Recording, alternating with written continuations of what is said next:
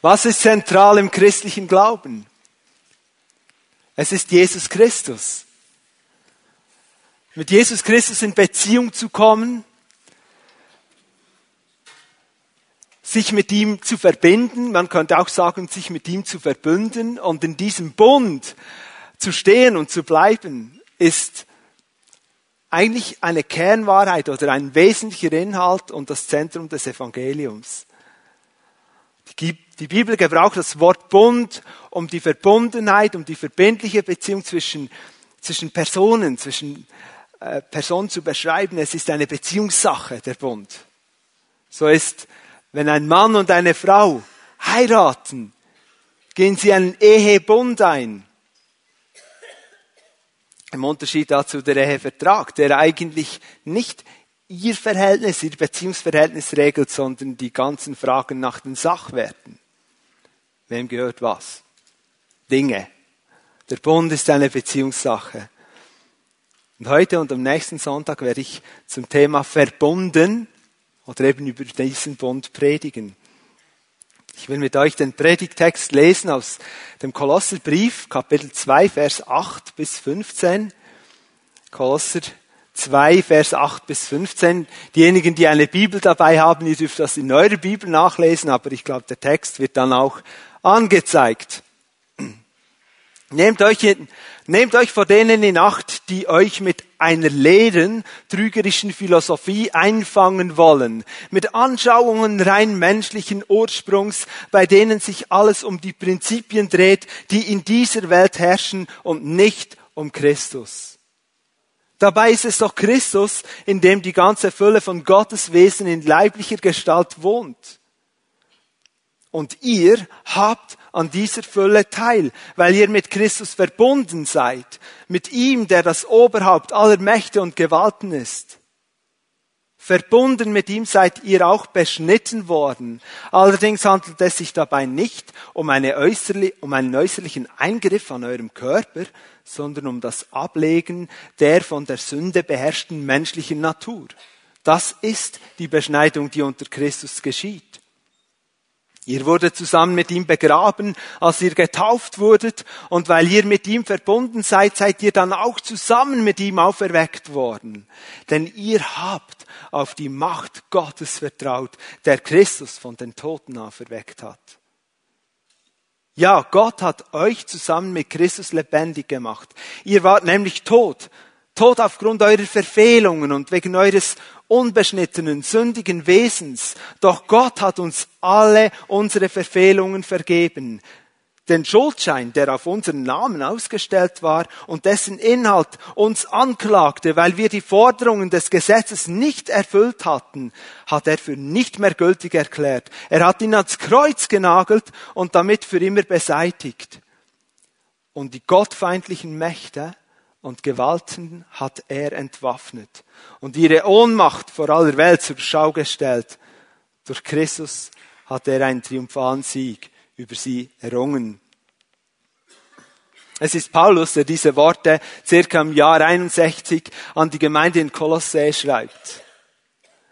Weil die Gläubigen in Kolossä in Gefahr standen von ihr Lehren, von falschen Lehren verführt zu werden, musste Paulus sie warnen. Deshalb in Vers 8 sagt er, nehmt euch vor denen in Acht. Das ist auch unser erster Punkt heute. Der Bund von Gott mit uns Menschen wird angegriffen. Paulus schreibt den Gläubigen in Kolossä, weil sie in Gefahr waren, aus dem Bund, den sie hatten mit Christus, gerissen zu werden. Und diese Gefahr war nicht einfach so hypothetischer Natur, so theoretisch. Paulus hat nicht in dem Brief geschrieben, ja, es kann sein, dass mal in den nächsten zehn Jahren, dass da Probleme kommen. Ich schreibe euch das einfach mal so der Vollständigkeit halber. Das war akut. Da waren diese Probleme schon hier. Kolosse lag an einer wichtigen Verkehrsachse, die von Ephesus bis an den Euphrat führte. Das Städtchen selber hatte ziemlich an Bedeutung verloren. Daneben Laodicea war viel bedeutender und größer geworden. Doch Gerade wegen dieser geografischen Lage. Gerade daher, weil eben viele Leute dort durchzogen, war die Gemeinde wirklich in Gefahr, dass da viele dieser Lehren und neuen Ideen und, und, und Gedanken einfach Eingang finden konnten. Gefahr war also real und aktuell. Es hatten sich Wölfe in die Herde eingeschlichen, bildlich gesprochen. Das gibt es, liebe Gemeinde. Jesus hat gewarnt vor falschen Propheten. Er hat gesagt, die kommen in einem Schafskleid. Also du denkst, die seien ja auch gläubig, aber in Wirklichkeit sind sie reißende Wölfe. Und dann auch Paulus, als er die Gemeindeleitung der Gemeinde von Ephesus zu sich bestellt hatte, als er auf einer Reise war, hat sich ausgetauscht mit ihnen. Sie haben zusammen gesprochen, gebetet. Dann hat er gesagt, ihr müsst wissen, wenn ich weggehe, werden reißende Wölfe mitten in die Gemeinde kommen und in der Gemeinde wüten und, und schauen, was sie alles zerstören können. Es gibt sie, diese reißenden Wölfe und der, die Besorgnis von Paulus, obwohl er die Gemeinde nicht selber gegründet hatte, die war real. Er, er machte sich Sorgen um diese Gemeinde und er kümmerte sich um sie und fühlte sich auch geistlich verantwortlich, mitverantwortlich. Nehmt euch vor denen in Acht, die euch mit einer leeren, trügerischen Philosophie einfangen wollen. Das Wort einfangen bedeutet eigentlich jemand oder etwas als eine Beute wegführen. Und man könnte auch sagen entführen wegreißen. Sie waren wirklich in Gefahr, nicht nur etwas so ein bisschen anders zu glauben. Ja, man kann ja das so sehen oder so sehen, aber beides ist noch okay und, und wir bleiben ja dran und so, sondern die, die Gefahr bestand, dass sie aus der Gemeinschaft, aus dem Bund mit Jesus Christus weggerissen würden.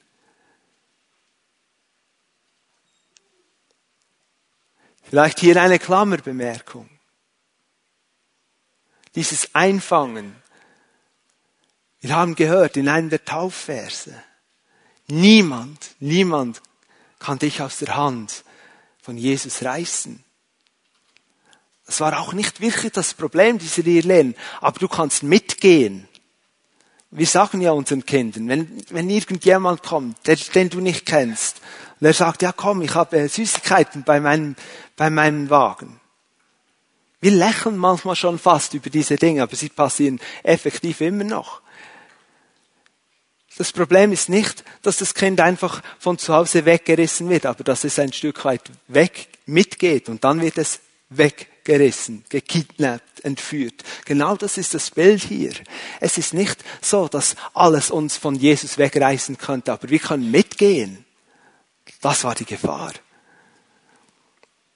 Die leere trügerische Philosophie, Philosophie, die Liebe zur Weisheit. Aber diese Liebe zur Weisheit außerhalb von Jesus Christus ist ein sinnentleerter Betrug, ein großer Betrug.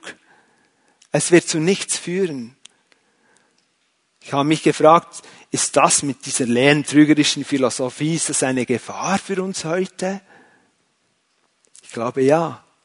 Viele kluge Köpfe, viele kluge Männer und Frauen haben in den letzten Jahren und vielleicht auch Jahrzehnten viele gescheite, intellektuell hochstehende Dinge gesagt und geschrieben. Und manchmal ist die Versuchung ja schon da, einfach, ja, es tönt ja schon noch ein bisschen fast logischer und entspricht mir mehr und da ist auch so dieser, ja, diese Vernunft wird dann gesprochen und so. Und wir spüren manchmal fast nicht mehr, wenn wir vom Zentrum des einfachen Evangeliums, das auch ein Kind verstehen kann, weggerissen werden. Wir sind in Gefahr dort.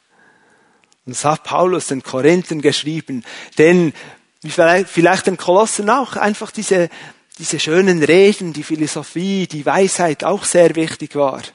Was hat er ihnen geschrieben? Im 1. Korinther Kapitel 1, 22 bis 24 sagt er, die Juden, die wollen Wunder sehen. Die Griechen fordern kluge Argumente. Wir jedoch verkünden Christus, den gekreuzigten Messias. Für die Juden ist diese Botschaft eine Gotteslästerung und für die anderen Völker völliger Unsinn. Für die hingegen, die Gott berufen hat, Juden wie Nichtjuden, erweist sich Christus als Gottes Kraft und Gottes Weisheit. Wow. So viel zum Thema Philosophie, die Liebe zur Weisheit, Gottes Weisheit. Vers 8 lesen wir auch von Anschauungen rein menschlichen Ursprungs. Das bedeutet wörtlich Überlieferungen, Traditionen. Und jetzt halt. Nicht einfach sagen, alle Traditionen sind schlecht. Das ist nicht der Punkt hier. Du kannst nicht einfach sagen, ich bin, ich bin so heilig, ich bin gegen Tradition. Und möchte ich dir sagen, alles, was du zum zweiten Mal tust, da bist du schon im Begriff, in eine Tradition hineinzukommen. Und gute Nacht. Nächsten, nächsten Dezember feierst du nicht mehr Weihnachten. Das ist Tradition. Es gibt gute Traditionen. Traditionen, die uns helfen, im Bund mit Jesus zu bleiben. Aber was ist hier gemeint? Es sind zwei Merkmale. Zum einen sind es Traditionen, die sich unterscheiden von der Linie der biblischen Lehre, von der Summe des Wortes Gottes. Ich gebe ein paar Beispiele. Einer sagt, ja, Letzten Sonntag war ich im Gottesdienst, war gar keine richtige Predigt und du fragst ihn ja, warum war es keine richtige Predigt? Ja, der, der Pastor, der hat nicht mal einen Aufruf gemacht zur Bekehrung. Das ist doch keine Predigt. Dann bist du möglicherweise ein Stück weit in Traditionen gefangen. Es ist nur eine Predigt, wenn ein Aufruf kommt am Schluss zur Bekehrung. Oder wenn ich bete, bete ich am Schluss immer im Namen Jesu, dann hat es Kraft. Ja, vielleicht schon, ja. Vielleicht ist es aber auch eine Tradition geworden. Oder richtig stille Zeit zu machen, das ist am Morgen mindestens 30 Minuten. Kann übrigens eine gute Tradition sein, aber wenn du dann kommst und sagst, was, du machst nicht am Morgen 30 Minuten stille Zeit von 6 Uhr bis 6.30 Uhr? und du sagst, du seist Christ, dann kann das schwierig werden. Was ist noch zu sagen zu den Traditionen? Es waren eben auch menschliche Traditionen, gegründet auf menschliche Überlegungen. Wie können wir noch frommer leben? Ganz im Unterschied zum Evangelium, was nicht menschlich gegründet ist, sondern eine Offenbarung Gottes ist. Im Matthäusevangelium Kapitel 11, Vers 25 lesen wir, wie Jesus in einen Jubelruf ausbricht, nachdem er in einer Argumentation war mit den Pharisäern und Schriftgelehrten und er sagt, preis den Herrn, den Weisen und Klugen hast du das verborgen, den Kern des Evangeliums, aber den Unmündigen, den Kindern, sie waren heute hier, die Kinder, den Unmündigen, den Kindern hast du es offenbart, himmlischer Vater. Es ist eine Offenbarung von Gott. Oder auch, als Jesus diese Umfrage machte, er fragte seine Jünger, was denken eigentlich die Menschen über mich? Was denken sie? Für wen halten sie mich? Kamen die verschiedenen Antworten. Und fragte er, und ihr? Wer bin ich für euch? Und Petrus sagte, Du bist der Messias, der Christus, der Sohn des lebendigen Gottes. Und dann sagt ihm Jesus, das hat dir nicht Fleisch und Blut. Diese Erkenntnis kommt nicht aus deinem eigenen, aus deinem Inneren. Das ist eine Offenbarung des himmlischen Vaters. Das Evangelium kommt von oben. Das ist eine Kraft. Das ist nicht auf menschliche Überlegungen und eine menschliche Lehre aufgebaut. Das ist ein Geschenk des Himmels verkörpert in Jesus Christus, der gekommen ist. Auch in Vers 8, wir gehen auch ein bisschen durch diese Begriffe dieser, dieses Irrlerngebäudes, Gedankengebäudes durch, damit wir sensibilisiert werden. Wo sind da die Eckpunkte, dass wir besser verstehen, was will Paulus genau sagen? Die Prinzipien, die in dieser Welt herrschen, kann auch mit Elementen oder Grundelemente der Welt übersetzt werden. Das kann man anschauen als natürliche Kräfte oder auch als übernatürliche Kräfte. Einige waren der Ansicht, dass da in dieser, in Natur, in den Naturgewalten, dass da oben äh, über den Naturgewalten Geistwesen waren, die diese Naturgewalten beispielsweise kontrollierten.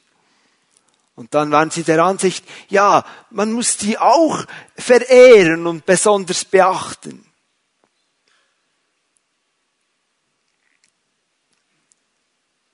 Könnte man sich das vorstellen, diese Kräfte, die da am Wirken sind in unserem Umfeld, in unserem Leben?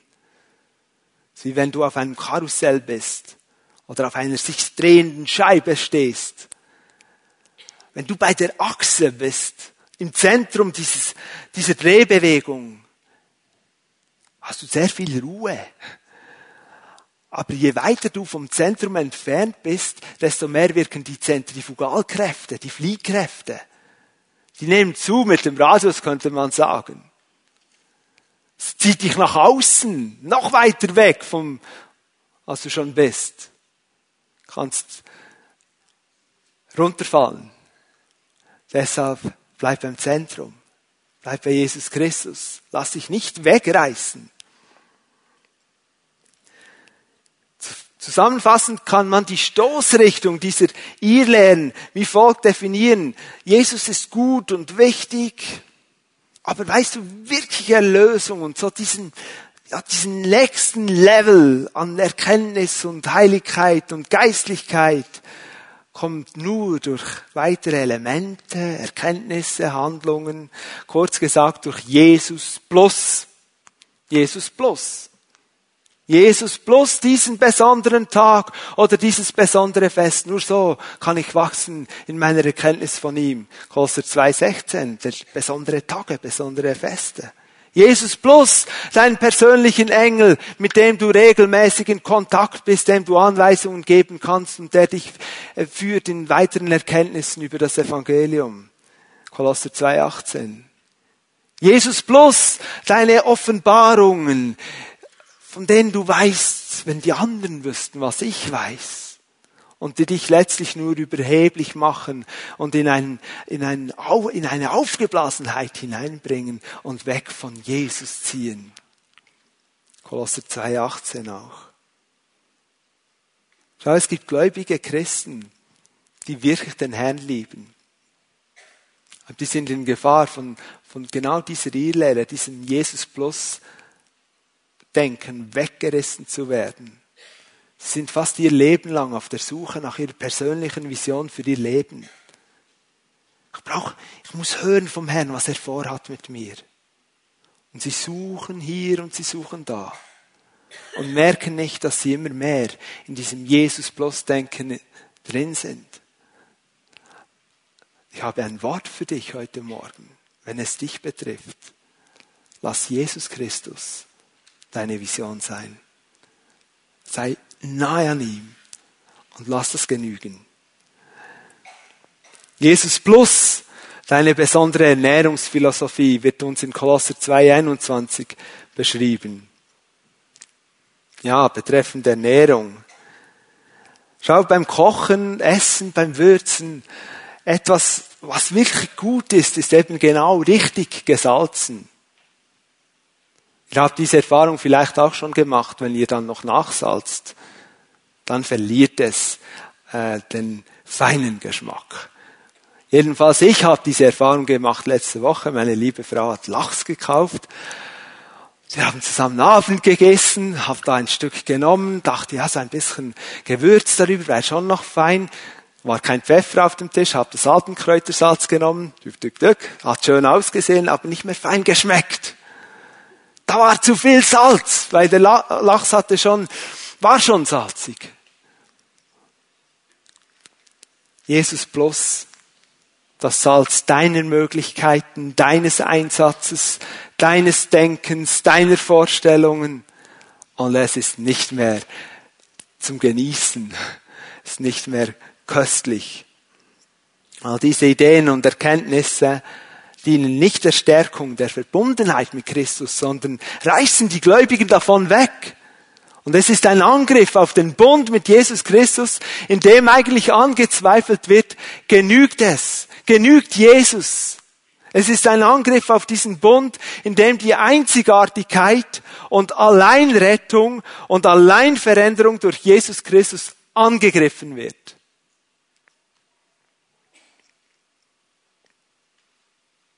Liebe Geschwister, zusätzliche Regelwerke, bestimmte Handlungen, besondere Erkenntnisse, die als Ergänzung gedacht sind zu dem, was Jesus schon getan hat. Als Erweiterung, als Ergänzung.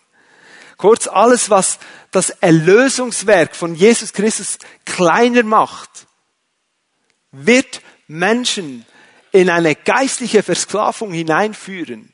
Es wird Türen für dämonische Mächte öffnen und Menschen werden so geistig versklavt. Paulus schrieb den Galaten, der Brief war vorher geschrieben worden, die Galater waren in einer sehr ähnlichen Gefahr. Es ging dort mehr um den Judaismus, die, die sollten die Gesetze der Juden wieder annehmen. Aber er schrieb ihnen im dritten Kapitel, Vers 1, Galater, in wessen Bann seid ihr geraten? Oder den alten Übersetzungen, wer hat euch bezaubert? Und dieses Wort, das ist einfach nicht so, ja, ja, das ist noch interessant, bezaubert. Das ist, kannst du auch übersetzen mit, wer hat euch verhext? Den doch Christus vor Augen gemalt war. Genau diese Gefahr war auch hier bei den Kolossen. Ist das ein Spiel? Ist es harmlos, bezaubert zu sein? Ist es harmlos, Jesus plus und dafür die Türen zu öffnen und sagen, dämonische Mächte kommt? Nein, es ist kein Spiel. Und Paulus ringt um die Gläubigen in Kolossä, weil sie nicht bezaubert, nicht verhext, nicht in einen Bann geraten sollen. Sie sollen in der Freiheit, in der Größe und in der Güte von Jesus Christus sein und bleiben. Und er zeigt ihnen auf, wie sie diesen Angriff dieser Jesus plus Irrlehre auch abwehren können. Durch ihre Verbundenheit mit Christus eben. Vers 9 ist ein Schlüsselvers des ganzen Kolosserbriefs. Dabei ist es doch Christus, steht dort, in dem die ganze Fülle von Gottes Wesen in leiblicher Gestalt wohnt. Und jetzt denken wir vielleicht, ja, so ein kurzer Vers, Schlüsselvers.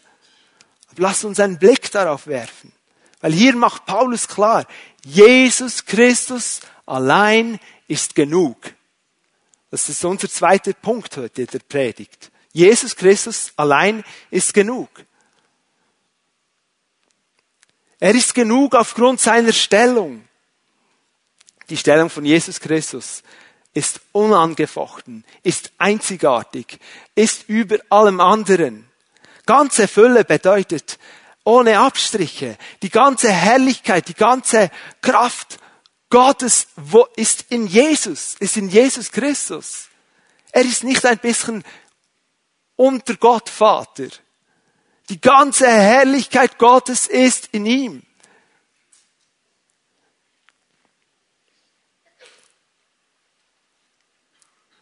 Und dann das Wort wohnt. Kleines Wörtchen, aber wichtig. Diese Herrlichkeit, diese Fülle Gottes, die ist nicht nur temporär, wenn er sie gerade so braucht oder so. Ja, jetzt wäre es noch, wäre es noch praktisch, wenn ich ein bisschen mehr Kraft hätte. Sie ist bleibend in ihm. Sie wohnt dort. Sie ist dort zu Hause in ihm. Dann in leiblicher Gestalt. Einige dieser Irrlehren zielten darauf ab, eine Trennung von leiblichem und geistlichem zu machen. Alles, was den Leib betrifft, ist sowieso schlecht und, und sündhaft und minderwertig.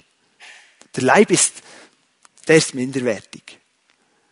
Und jetzt sagt Paulus, die ganze Fülle Gottes, die ganze Herrlichkeit Gottes wohnt leibhaftig in Jesus Christus. Es ist im Leib drin. Und hier hat Gott an uns alle ein großes Ja und er sagt, ich liebe dich als ganze Person. Mit Geist, Seele und Leib. Und wenn dein Leib nicht mehr funktioniert, wird auch deine Seele und dein Geist keine Bleibe haben. Und deshalb ist der Leib auch wichtig. Deshalb sollen wir Gott dankbar sein für das, was wir haben an unserem Leib, der uns dienen wird, bis der Herr uns nach Hause ruft oder bis er zurückkommt.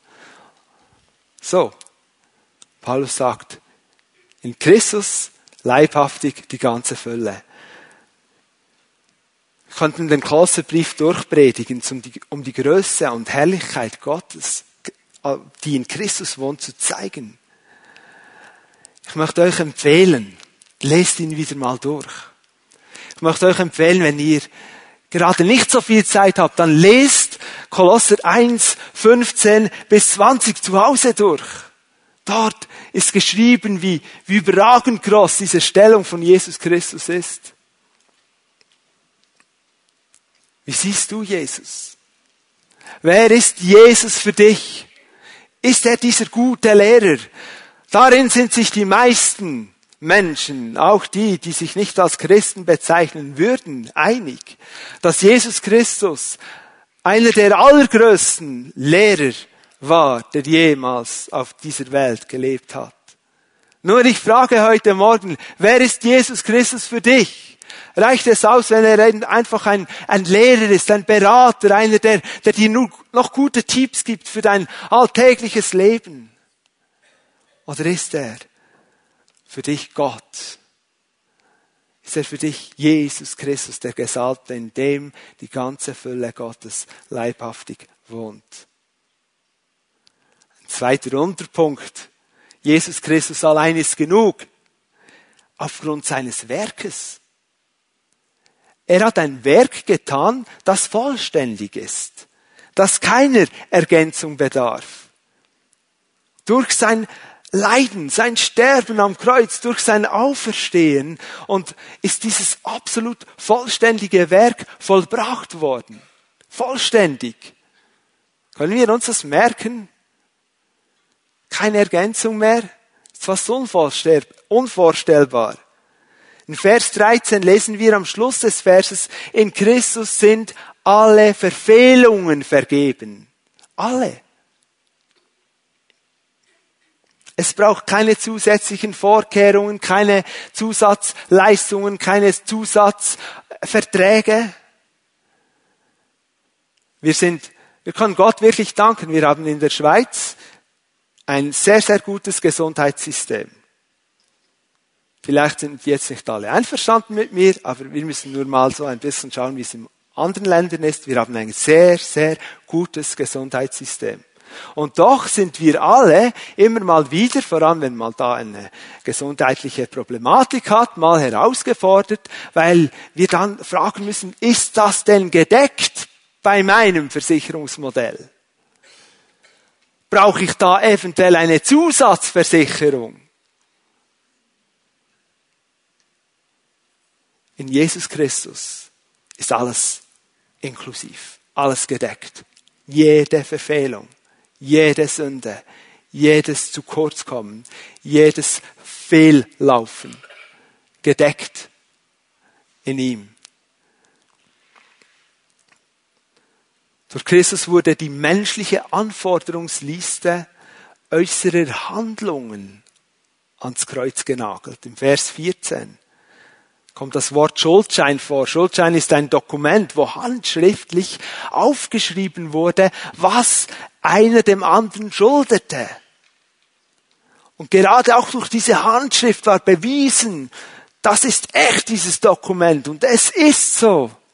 Und jetzt sagt hier das Wort Gottes, in Jesus Christus, durch sein Sterben am Kreuz, hat er diesen Schuldschein, der gegen uns war, weil wir diese Forderungen nicht bezahlen konnten. Wir konnten sie nicht erfüllen. Wir konnten es nicht erreichen.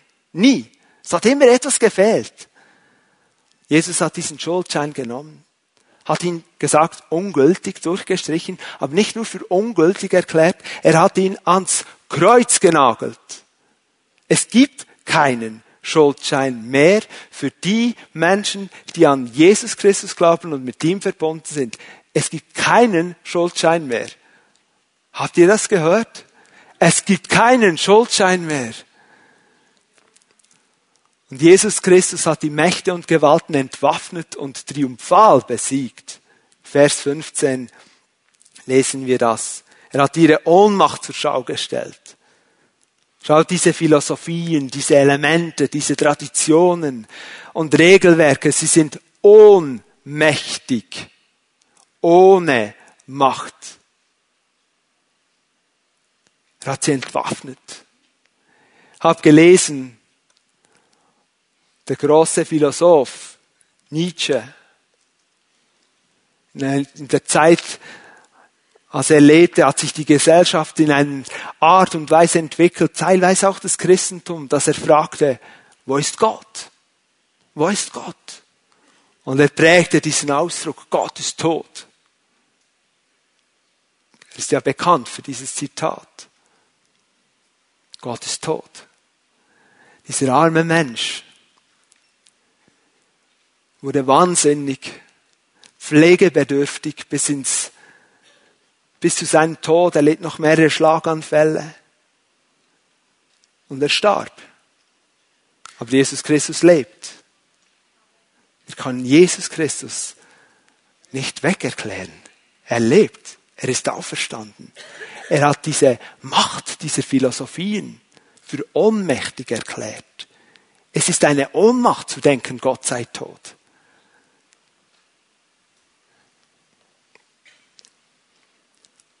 Andere Philosophien oder Denksysteme. Der Kommunismus ist zerfallen. Jesus lebt. Reiche werden zerfallen, andere Reiche werden kommen. Das Reich Gottes ist ewig. Jesus lebt. Er hat alle Mächte entwaffnet und er wird ihr, ihr System immer wieder auch ans Licht bringen.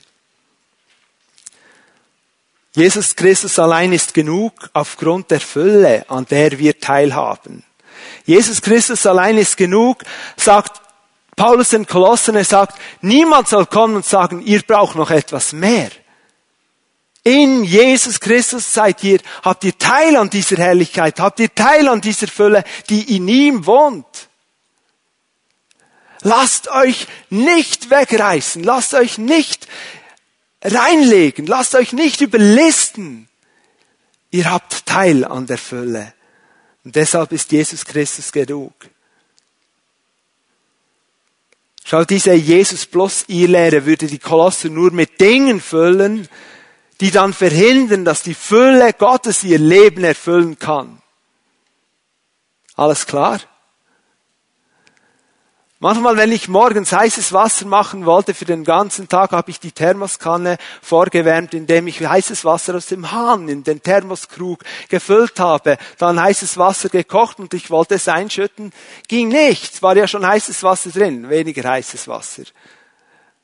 Ist mir mehrmals passiert. Es war ja auch morgen. Wir können nicht in etwas, das schon gefüllt ist, noch mehr Fülle hineinbringen. Es geht nicht Jesus plus irgendetwas. Du musst dieses Plus wegnehmen und nur Jesus. Entweder Jesus oder das andere. Ich würde Jesus empfehlen. Er ist überragend. Eltern mit Kindern, ihr mögt euch sicher erinnern, vielleicht auch Götti und Gotte. Wenn wir wollen, dass unsere Kinder ausgewogen essen und das essen, was es am Mittag oder am Abend auf dem Tisch zu essen gibt. Und die Mutter oder vielleicht auch der Vater haben sich Mühe gegeben und, und achten darauf, dass sie ja eben auch von allem haben und die Vitamine und so. Dann sind Eltern oft herausgefordert, wenn die Kinder so eine Stunde vor der Essenszeit oder so kommen, ah, Mami, Papi, darf ich noch die Chips öffnen? Äh. Ja, aber nimm nicht zu viel. Dann kommt zum Tisch, wir essen und der Chipsack ist leer. Und sie sagen, ah, ich habe heute nicht so Hunger. Vor allem nicht auf die Brokkoli. Haben wir noch Hunger nach Jesus, nach seinem Wort, nach, nach der Bibel? Haben wir Hunger, von ihm gefüllt zu werden? Oder sind wir so voll mit allem anderen, das uns auch hilft und auch weiterbringt und in unserem Alltag auch ganz viel Bestätigung gibt, dass Jesus keinen Raum mehr hat? Jesus allein ist genug und seine Fülle, seine Fülle ist so mächtig, dass da gar kein Platz mehr ist für anderes. Es geht einfach nicht. Glauben wir das, dass Jesus genug ist und dass wir an seiner Fülle Anteil haben?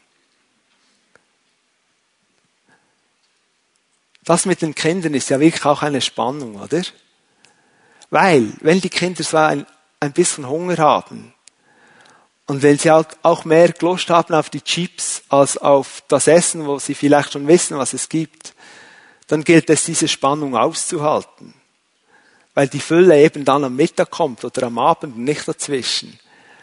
Und da muss man so einen Weg gehen. Und wir haben gesungen vorhin im Lied, es ist, es ist Kraft in dem Warten auf den Herrn. Und dort haben wir ein Problem heute. Wir, wir, wir lieben manchmal dieses Jesus Plus Ding, weil dieses Plus meistens schneller kommt, als wir manchmal die Hilfe Jesu erwarten würden.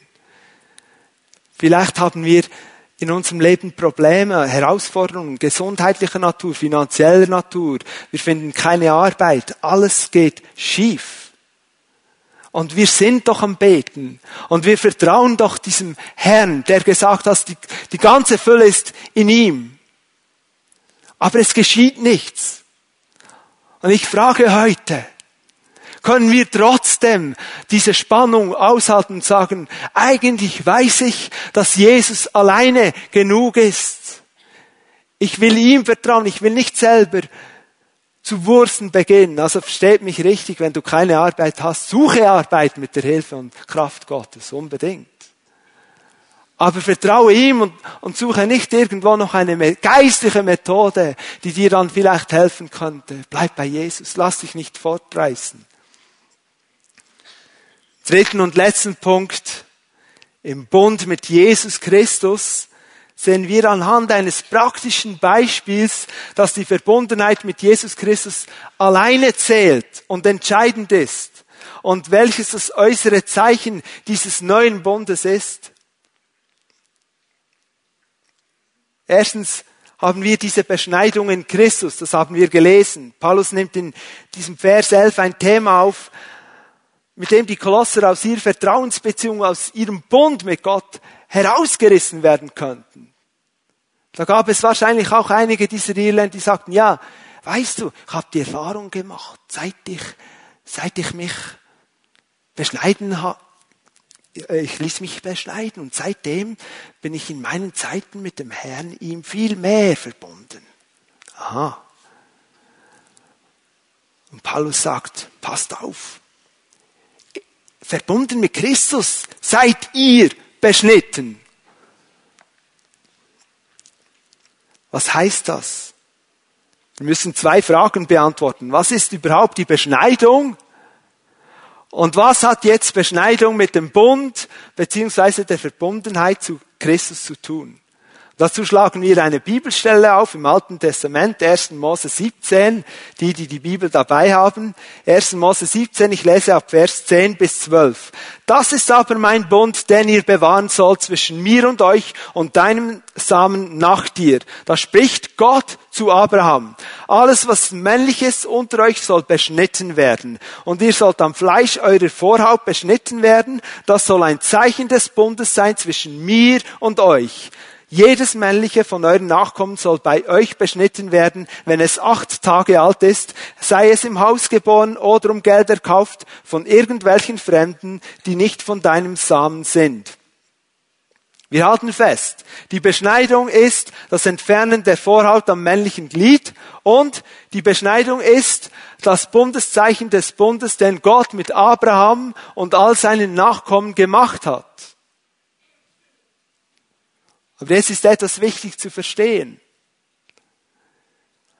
Es ist wichtig zu verstehen, dass dieses äußere Zeichen der Beschneidung, dieses äußere Zeichen der Beschneidung folgt einer bereits bestehenden Vertrauensbeziehung zu Gott. Abraham kam nicht in eine Beziehung zu Gott durch diese Beschneidung, sondern er hatte sein Vertrauen in Gott gesetzt und Gott geht mit ihm einen Bund ein und setzt dieses als ein Zeichen des Bundes. Wenn wir zwei Kapitel vorher lesen, 1. Mose 15, 6, und glaubt mir, das war auch zeitlich vorher, nicht nur kapitelmäßig vorher. 1. Mose 15, 6, da lesen wir, und Abraham glaubte dem Herrn und das rechnete er, Gott, ihm als Gerechtigkeit an. Der Glaube, das Vertrauen, die Beziehung war zuerst. Der Bund mit dem äußeren Zeichen der Beschneidung kam zustande, nachdem Abraham sein Vertrauen bereits in Gott gesetzt hatte. Das heißt, das äußere Zeichen folgt dem Glauben. Und dieser Akt der Beschneidung, das hat eine starke Symbolik, auch eine, ein Bild Bilder helfen uns, um besser zu verstehen, was Gott tut in unserem Leben. Dieses Abschneiden drückt aus, dass Sünde weggeschnitten wurde, dass Schuld abgeschnitten wurde. Wir haben gelesen, 1. Mose 15,6, wegen dem Glauben wurde Abraham gerecht vor Gott. Da ist etwas passiert. Aber die Beschneidung ist auch nur eine Vorschattung, ein Bild auf etwas, das kommen sollte. Es ist ein Bild, eine Hilfe, um besser zu verstehen, aber es ist noch nicht das, was Gott schenken will. So im neuen Bund eben. Weil die menschliche Beschneidung hatte große Defizite. Fünf große Defizite. Erstens, sie geschah durch menschliche Hände. Es war also eine rein, rein menschliche Sache. Zweitens, es wurde am Leib vollzogen. Es war dadurch eine materielle Sache. Drittens, es war nur ein Teil des Leibes betroffen. Es war eine sehr begrenzte Sache. Und viertens, es war beschränkt auf die Männer. Es war eine männliche Sache. Und dann fünftens, es war eine zeremonielle Sache. Am achten Tag soll diese Beschneidung geschehen. Und jede Zeremonie, wie gut sie auch sein kann, jede Tradition, wie gut sie auch sein kann, ist immer in Gefahr, dass es zur Routine wird, dass es äh, ähm, sachlich wird, beziehungslos, technisch. Eine rein technische Sache. Nun spricht das Wort Gottes hier in Vers 11 von der Beschneidung, die unter Christus geschieht. Und durch diese Beschneidung in Christus wurden alle genannten Mängel aufgehoben. Es geschieht, geschieht eben nicht durch menschliche Hände, sondern durch den Heiligen Geist. Es geschieht nicht am äußeren Leib, sondern es ist etwas, das unser ganzes Sein betrifft vor allem unseren, unsere Beziehung zu Gott, unser inwendiger Mensch. Wenn Paulus hier sagt, dieses alte, äh, diese alte Natur, diese schlechte Natur wurde abgelegt, als ihr beschnitten wurdet, ist das nicht, du hast immer noch deinen Leib, aber da ist etwas innerlich geschehen. Es betrifft dein ganzes Sein und nicht nur einen Teil des Leibes und es ist nicht auf Männer beschränkt. Amen, Frauen.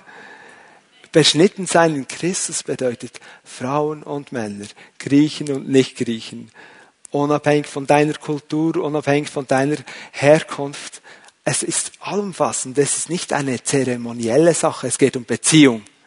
Es geht um Beziehung. Nur durch die Verbindung mit Jesus Christus geschieht diese Beschneidung, durch die Verbundenheit mit ihm. Es wurde auf eine geistliche Ebene gebracht, die eben nur durch Beziehung, durch die Verbundenheit mit Christus aktiviert werden kann. Vielleicht sind Menschen da, du weißt schon von Jesus und du hast ja auch Konfirmandenunterricht und so weiter und so fort. Vielleicht hast du auch schon gute Bücher über den christlichen Glauben gelesen. Aber ich will dich heute fragen, kennst du das, diesen Bund mit Jesus Christus, diese Nähe? Ist dein Leben neu gemacht worden, weil du alles ihm gebracht hast? Jesus lädt dich heute ein. Komm in die Verbundenheit zu ihm. Er sehnt sich, mit dir diesen Bund einzugehen und dich an seiner Fülle und an seiner Kraft und an seiner Größe teilhaben zu lassen. Deinem Leben Sinn und Perspektive zu geben, eine Ausrichtung zu geben. Diese Beschneidung in Christus, in, in den neuen Bund mit Gott führt auch zum neuen Bundeszeichen in diesem neuen Bund nämlich der Taufe. Ich freue mich, wir konnten heute elf Menschen taufen, die haben damit etwas Großartiges ausgedrückt. Sagt Paulus hier, ihr wurdet zusammen mit ihm begraben, als ihr getauft wurdet, und weil ihr mit ihm verbunden seid, mit ihm verbunden, seid ihr dann auch zusammen mit ihm auferweckt worden. Denn ihr habt auf die Macht Gottes vertraut, der Christus von den Toten auferweckt hat. Und wieso ist die Taufe ein Bundeszeichen des neuen Bundes? Die Taufe macht sichtbar, dass ein Leben geistlich beschnitten ist. Die Taufe macht äußerlich sichtbar, was im Leben eines Menschen bereits geschehen ist. Er ist begraben, schon vor der Taufe, in Jesus. Habt ihr das? Zuerst diese Beziehung, diese Verbundenheit mit Jesus da geschieht geistlich gesehen etwas, eine Beschneidung. Das alte Leben wird abgeschnitten, neues Leben entsteht. Und in der Taufe findet dies nun Ausdruck, mit ihm auferweckt. Die Kraft liegt also nicht in äußeren Handlungen, nicht in weiterer Erkenntnis, nicht in zusätzlichen Regen, nicht in Jesus Plus, sondern in der Vertrauensbeziehung und in der Verbundenheit zu Jesus Christus. Diese elf Geschwister, die sich heute haben taufen lassen, haben für uns alle hier sichtbar gemacht, was in ihrem Leben, an ihrem inwendigen Menschen durch Jesus Christus schon geschehen ist. Sie wurden nicht heiliger, gerechter, durch Gott mehr geliebt aufgrund ihres Schrittes heute. Aber ihr Schritt drückt zwei Dinge aus weil sie geheiligt, gerecht gesprochen und von Gott absolut geliebt sind, machen sie dieses Handeln Gottes, diese, diese geistliche Beschneidung, die an ihrem Leben schon geschehen ist, machen sie sichtbar mit diesem Schritt der Taufe. Es ist wie, wie sie sagen, ich nehme dein Wort ernst. Jesus, du hast gesagt, dass wir das tun sollen und ich folge dir darin. Ich bin mit dir verbunden und weil ich dich liebe, folge ich dir auch dort hinein. Und ich will das ausdrücken, dass ich zu dir gehöre. Diese Verbundenheit mit Jesus, er allein. Komm zum Abschluss. Zusammen mit Paulus rufe ich heute Vormittag uns an als Gemeinde zu. Nehmt euch in Acht.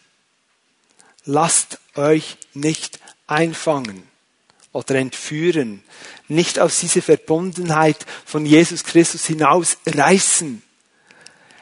Es stimmt, niemand kann dich aus der Hand Gottes reißen, aber du kannst mitgehen. Deshalb bleib nah an ihm. Suche die Beziehung zu ihm. Suche die Dinge, die dich näher bringen an ihn. Ja, lies sein Wort. Komm zum Gottesdienst. Besuche eine Hauszelle. Folge ihm nach. Aber du wirst nicht heiliger, wenn du in die Hauszelle gehst. Du wirst nicht mehr geliebt, wenn du es tust, aber du darfst diese Liebe besonders erleben dort. Er liebt uns. Lass dich nicht entführen, nicht Jesus bloß. Und in Christus wohnt die ganze Fülle von Gottes Wesen in leiblicher Gestalt. Er allein. Er allein. Er ist das Ziel des Glaubens. Er ist der Anfänger und derjenige, der uns zum Ziel führt. In ihm sind wir geistig beschnitten und in einen neuen Bund hineingekommen.